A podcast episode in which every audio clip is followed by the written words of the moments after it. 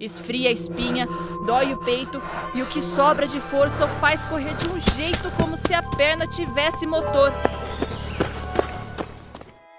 Você tem medo de quê? Assombrações são fenômenos humanos ou paranormais?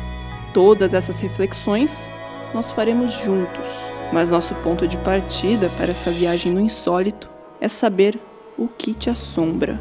Esse é um podcast original que traz à luz da atualidade assombrações históricas, aparições, maldições, almas penadas e tudo que o inexplicável guarda em seus porões.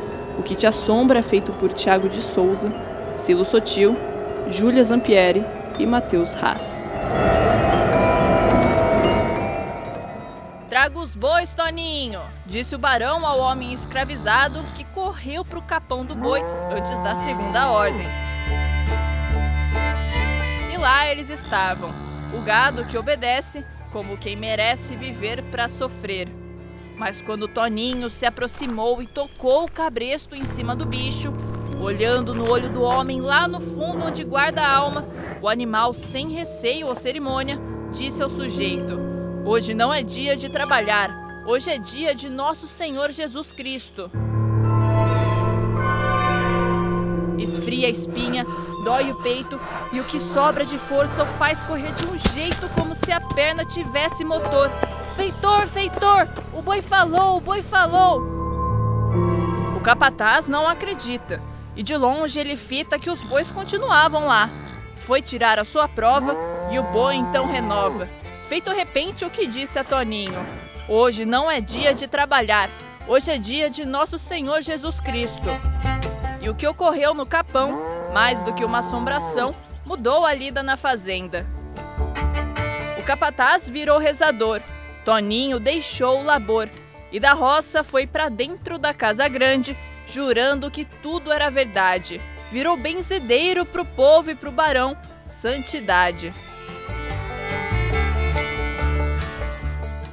em Barão Geraldo, distrito da cidade de Campinas, onde está situada a Unicamp, importante universidade paulista, um fenômeno paranormal intriga gerações e gera debates entre estudiosos. O fato ocorreu na Fazenda Santa Genebra, no local onde hoje situa-se o distrito que leva o nome do proprietário da fazenda, portanto, o Barão Geraldo. Há muita polêmica em torno dessa aparição desde as versões sobre as reais funções de Toninho na casa, motivações políticas para a promoção desse fenômeno paranormal e conflitos com a diocese, na medida em que a incorporação espiritual do boi falante motivou a organização de uma festa popular de cunho religioso. Fato é, Toninho foi enterrado ao lado de seu patrão, algo bastante inusitado, dado ao tratamento a que homens escravizados tinham na época.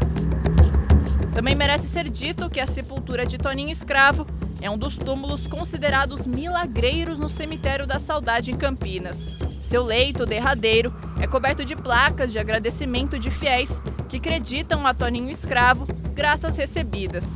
Ele está enterrado no cemitério da Saudade caso alguém queira algum favor do milagreiro.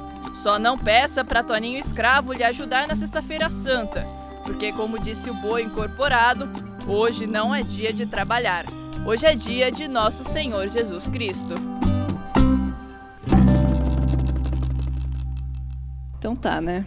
O boi falou. E aí, pessoal, o que vocês acharam dessa lenda que deu vida a uma celebração que já é comemorada há 18 anos em Campinas? Eu acredito, cara, demais que o boi falou, principalmente por ser em Barão Geraldo. Para quem não conhece Barão Geraldo, as pessoas lá, elas como é que a gente pode explicar? Elas consomem bastante produtos que contribuem para a compreensão de vozes e de mensagens quando os animais estão incorporados do sobrenatural, por espíritos.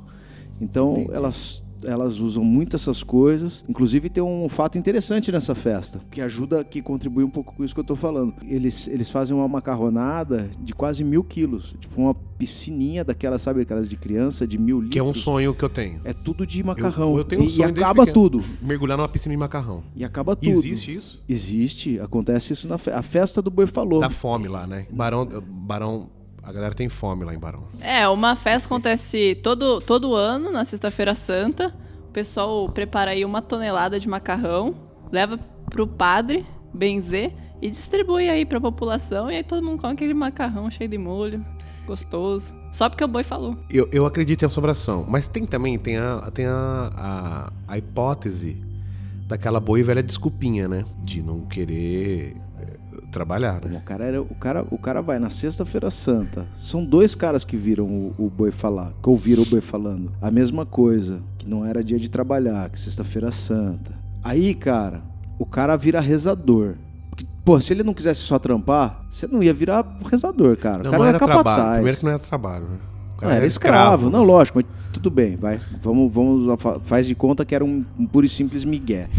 O cara, velho, virou um virou rezador, o outro foi, foi para dentro da casa do, do capitão e foi enterrado com o cara. Não, mas o, in- o interessante é que, além do boi falar, claro, a mensagem veio do divino, né? Do além. Então, se Deus falou que não é pra trabalhar, não vai trabalhar. É, quem não pode, né?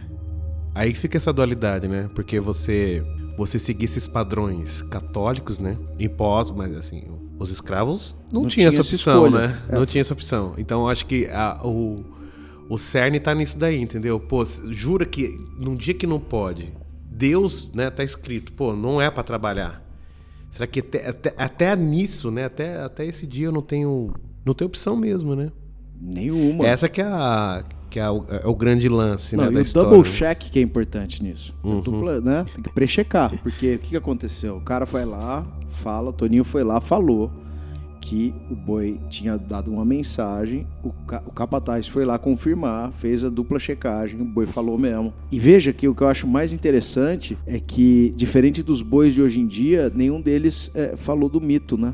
E eu acho que isso é uma coisa legal também, que os bois daquela época eram muito mais inteligentes e divinos. que eles falaram de, né? Falou de uma mensagem bacana, divina. né? Terrivelmente evangélicos. Não eram terrivelmente evangélicos, porque era uma festa católica. Sim. Mas ao mesmo tempo, eu. E, e essa, era um, essa era uma discussão que a gente teve no começo, né? Porque como considerar. Será que a gente considera um boi falar uma assombração? Eu acho que é. Não é uma assombração? Pô, acabou, tá louco?